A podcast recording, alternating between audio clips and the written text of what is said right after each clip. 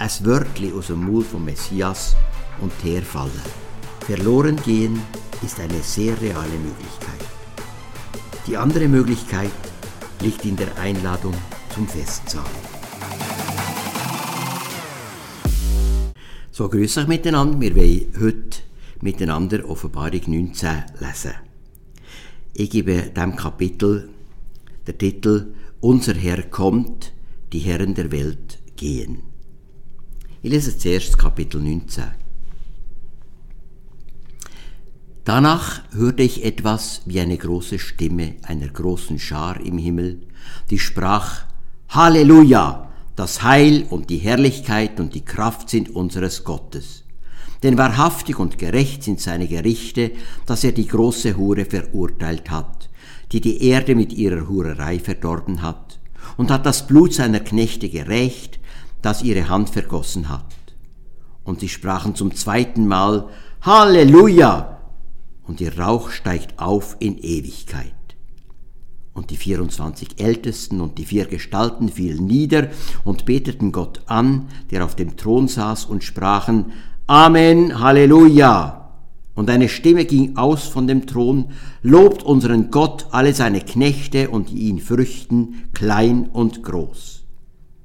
Und ich hörte etwas wie eine Stimme einer großen Schar und wie eine Stimme großer Wasser und wie eine Stimme starker Donner, die sprachen, Halleluja!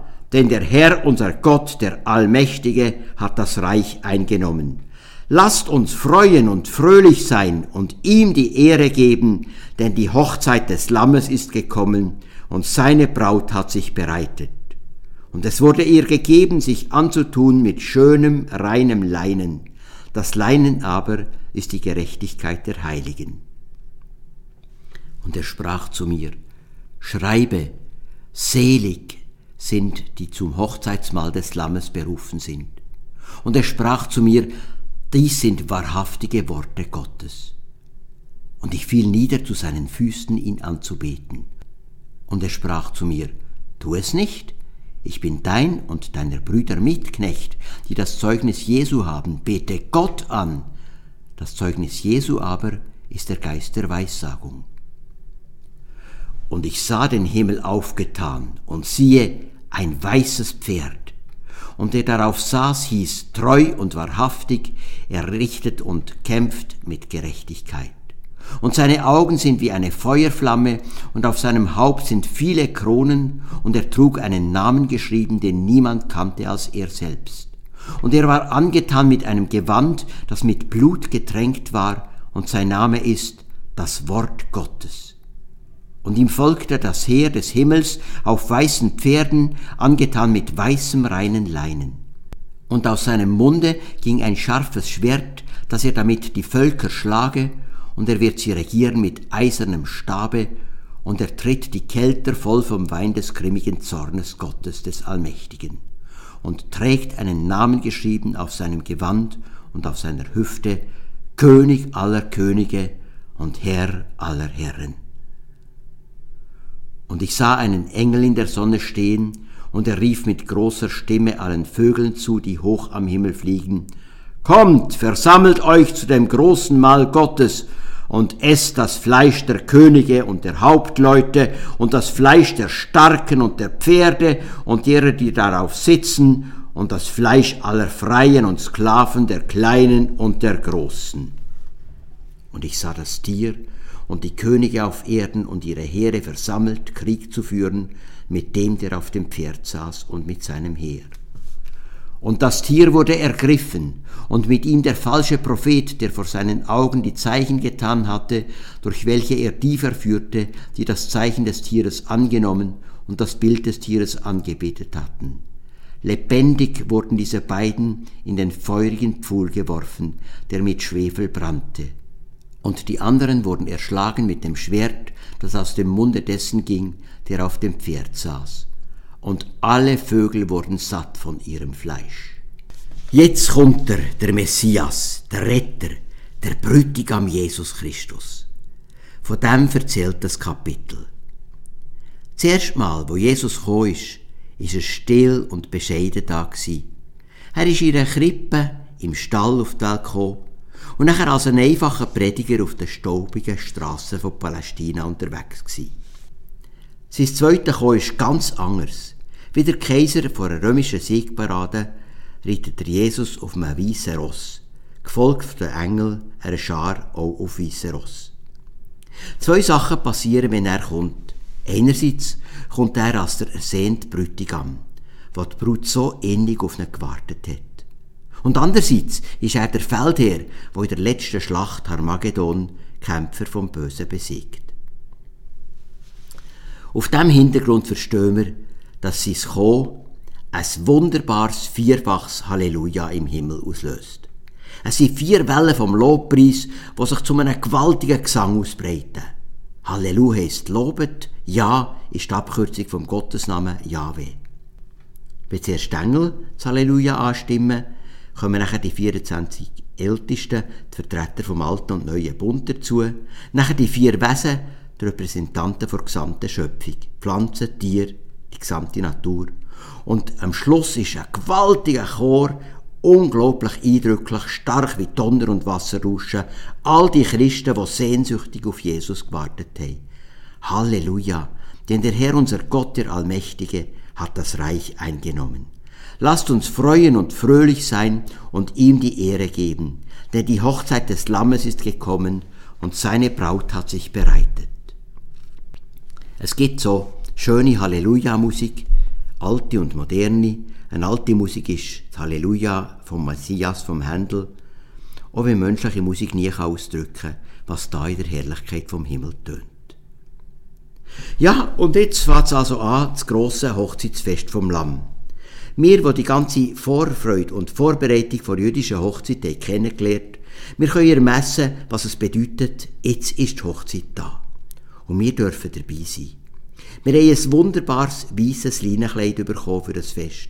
Das Kleid ist die Gerechtigkeit, die Jesus für uns am Kreuz erworben hat. Das reine Kleid steht im Gegensatz zum scharlachroten, aufreizenden Kleid von der Hure Babylon, wo wir gerade ihren Untergang gesehen haben. Und das weiße Kleid lässt uns an Matthäus 22,12 denken.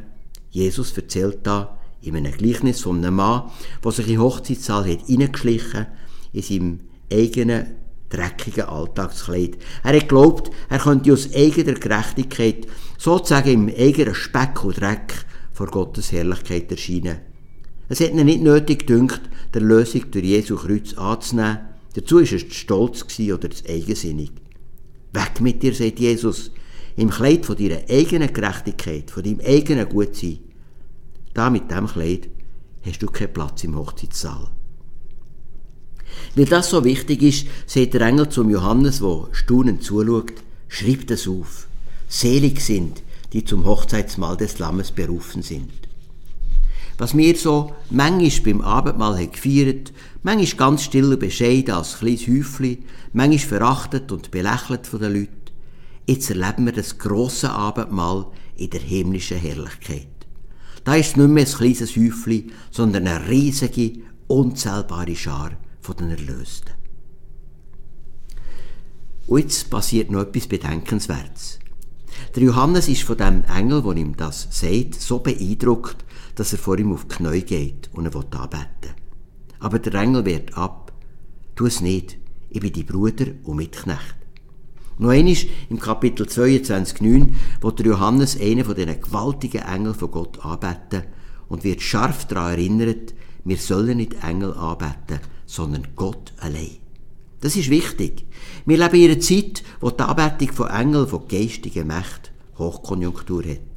Die Verse hier lassen uns einerseits verstehen, dass Menschen, die ein Gespür für Engel haben, gerade viele Esoteriker, überwältigt sind von der Schönheit und Macht von diesen Wesen. Und gleichzeitig, dass es gefährlich ist und absolut unzulässig, statt Gott, seine Geschöpfe und Diener anzubeten.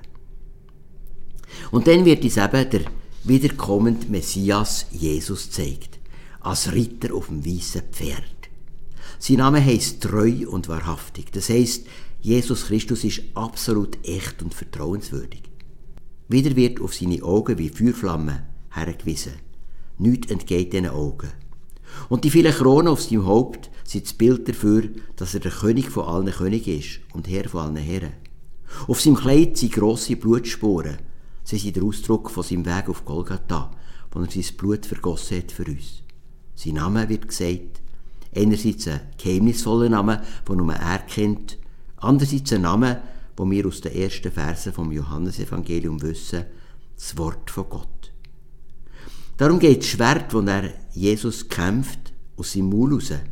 Er besiegt Finde von Gott, die Hilfe vom Satan, nicht mit einem Schwert in der Hand, nein, ein Wort von ihm genügt. Wie hat der Martin Luther in seinem alten Lied Ein feste Burg ist unser Gott schon dichtet. Und wenn die Welt voll Teufel wär und wollt uns gar verschlingen, so fürchten wir uns nicht so sehr, es soll uns doch gelingen. Der Fürst dieser Welt, wie saur er sich stellt, tut er uns doch nichts, das macht er ist Gericht. Ein Wörtlein kann ihn fällen. Und was jetzt folgt, ist die letzte Schlacht. Die letzte Schlacht, die schon im Kapitel 16 angekündigt worden ist, wo sich Könige vor Erde unter der Führung der beiden Tiere, also Satans Vertreter auf der Erde, gegen Jesus Christus auflehnen. Die Schlacht geht ganz schnell. Ein Wörtli aus dem Maul vom Messias und Teer fallen. Die beiden Vertreter vom Satan, der, wo eine Imitation von Jesus war, oder andere, wo der Heilige Geist hat nachher gemacht, werden in Feuersee geworfen. All die grossen und kleinen Menschen, die sich verführen und den Vertreter vom Satan gefolgt sind, sie kommen um und werden von Schakalen und Aasgeier der Präriepolizei gefressen. So gründlich räumt der Herr am Ende mit dem Bösen auf. Es sind Bilder mit einem grossen Ernst, wo das zeigen, wo der Paulus in Galater 6, 7 ausdrückt. Irrt euch nicht, der Herr lässt seiner nicht spotten. Was der Mensch sät, das wird er ernten. Und zum ersten Mal wird da der Feuersee erwähnt. Wir denken dabei zum Beispiel an einen Lavasee in der Mitte von einem Vulkan. Es ist ein Bild von schrecklicher Qual, von furchtbarem Verderben. Der Walter Wehrich zitiert da der Theolog Helmut Frei im Erleben und Empfinden der Geschiedenheit von Gott, im Erkennen und sich Bewusstwerden der Schuld am geistlichen Tod ungezählter liegt unsagbare Qual. Verantwortung, die nicht zu tragen, Wissen, das nicht auszuhalten ist. Ein tiefer Ernst liegt über diesen Bildern des Verlorengehens. Wir müssen uns ihnen stellen. Verloren gehen ist eine sehr reale Möglichkeit. Die andere Möglichkeit liegt in der Einladung zum Festsaal. Und so wollen wir uns zum Schluss noch einmal der Einladung von Jesus zu seiner Hochzeit zuwenden. Neues Zeit. Noch schickt Gott seine Knechte aus, wie zum Beispiel in Lukas 14 gesagt wird, für alle Menschen zu seinem Hochzeitsfest einzuladen. Gott möge es helfen, heute die Einladung weiterzugeben. Und Gott soll uns so helfen, dass wir nicht zu denen gehören, die sagen, oh, leider kann ich nicht kommen, ich habe gerade beruflich Wichtiges zu tun. Oder, was wir sonst gerade Wichtiges im Programm haben, Jetzt ist die Zeit, Ja zu sagen zur Einladung und das weiße Kleid von Jesus, seine Gerechtigkeit uns schenken Was für eine Freude, wenn wir damit einstimmen können in das, was in vielen Lobpreisliedern heute schon rund um die Weltkugel gesungen wird, in unzähligen Sprachen. Halleluja, denn der Herr, unser Gott, der Allmächtige, hat seine Herrschaft angetreten. Lasst uns freuen und fröhlich sein und ihm die Ehre geben denn die Hochzeit des Lammes ist gekommen und seine Frau hat sich bereitet. Ja, ein paar Anregungen zum Gespräch. Wir können zum Beispiel darüber reden, was es ganz konkret für mich bedeutet, mehr als Brut auf das Kommen vom Bräutigam vorzubereiten. Oder wie gebe ich die Einladung zur Hochzeit weiter? Und wenn das Wort von Gott so mächtig ist, wie gehe ich persönlich mit dem Schatz der Bibel um? Und was bedeutet es, dass die Anbetung von Engeln heute Hochkonjunktur hat?